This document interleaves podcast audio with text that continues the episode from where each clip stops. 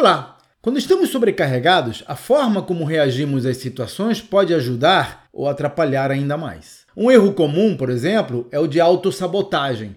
Achar que não temos tempo para fazer coisas que nos ajudariam a lidar melhor com o problema. E como não fazemos nada, a situação tende a piorar.